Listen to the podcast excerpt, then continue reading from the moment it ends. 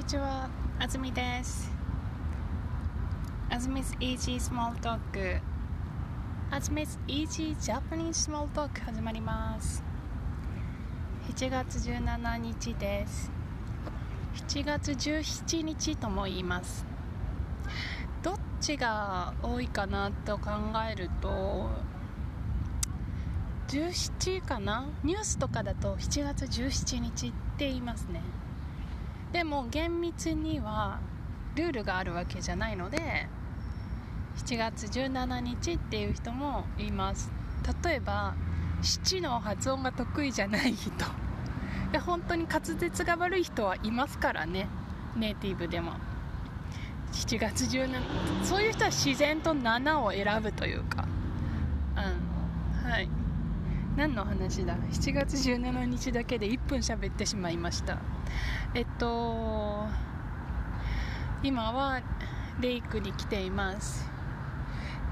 今日は気温が高くて最高が24度ぐらい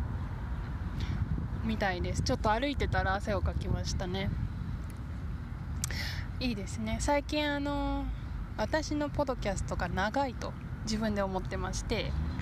本当は5分で終わらせるはずがなんか結局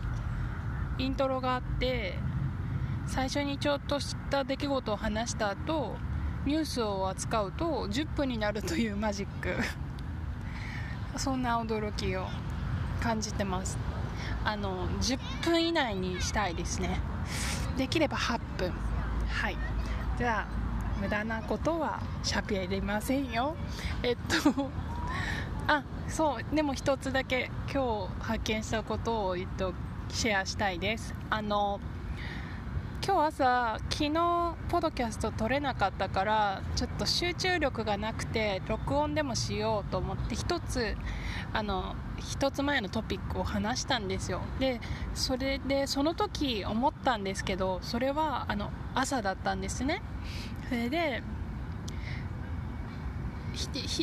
人にあんまり会わない生活をしているのであの朝ポドキャストを話すということがこう自分のこう社社交レベルを上げる行為なんだということに初めて気がついたんです。わかりますか？誰かと喋るときこう対人の自分に変わりますよね。その普段あの人と関わってない時の自分じゃなくて人に関わる時の自分。ポドキャストを撮るというのは人に関わる時の自分にスイッチを入れることなんだと思ってびっくりしたんです。ああ人と喋らなくてもこうやったら私は being social できると思って。いやそれが目的じゃないんですけどちょっと驚いたので。はいちょっと話したいなと思いました。今日のニュースは面白いのがありましたよ。若い社員が奨学金を返すのを手伝う会社が増える。若い社員の中には学生の時借りた奨学金を返すのが大変な人もいます。このため奨学金を返すのを手伝う大きな会社が増えています。えっと要はですね会社があのある程度奨学金があるということを示せば一括でちょっと一部返一部その返済用のお金を先に支給してくれたりもう全部肩代わりしてくれて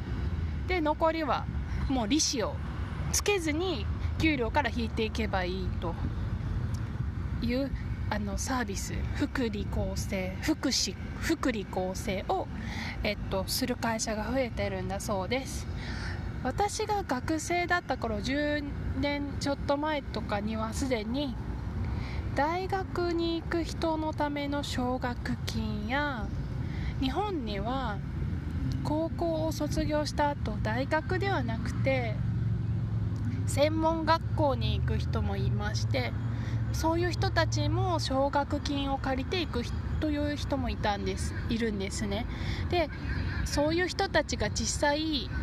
その卒業した後あの安定した職業に就けずに奨学金で苦労するというあのことが少し社会問題にはなっていましたのであ10年でこれぐらい変わってきたんだなと思いました。えっ、と私も奨学金を借りていてとその金利はえっ、と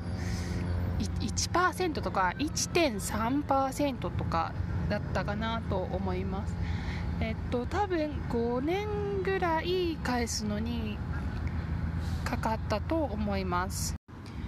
と日本では、え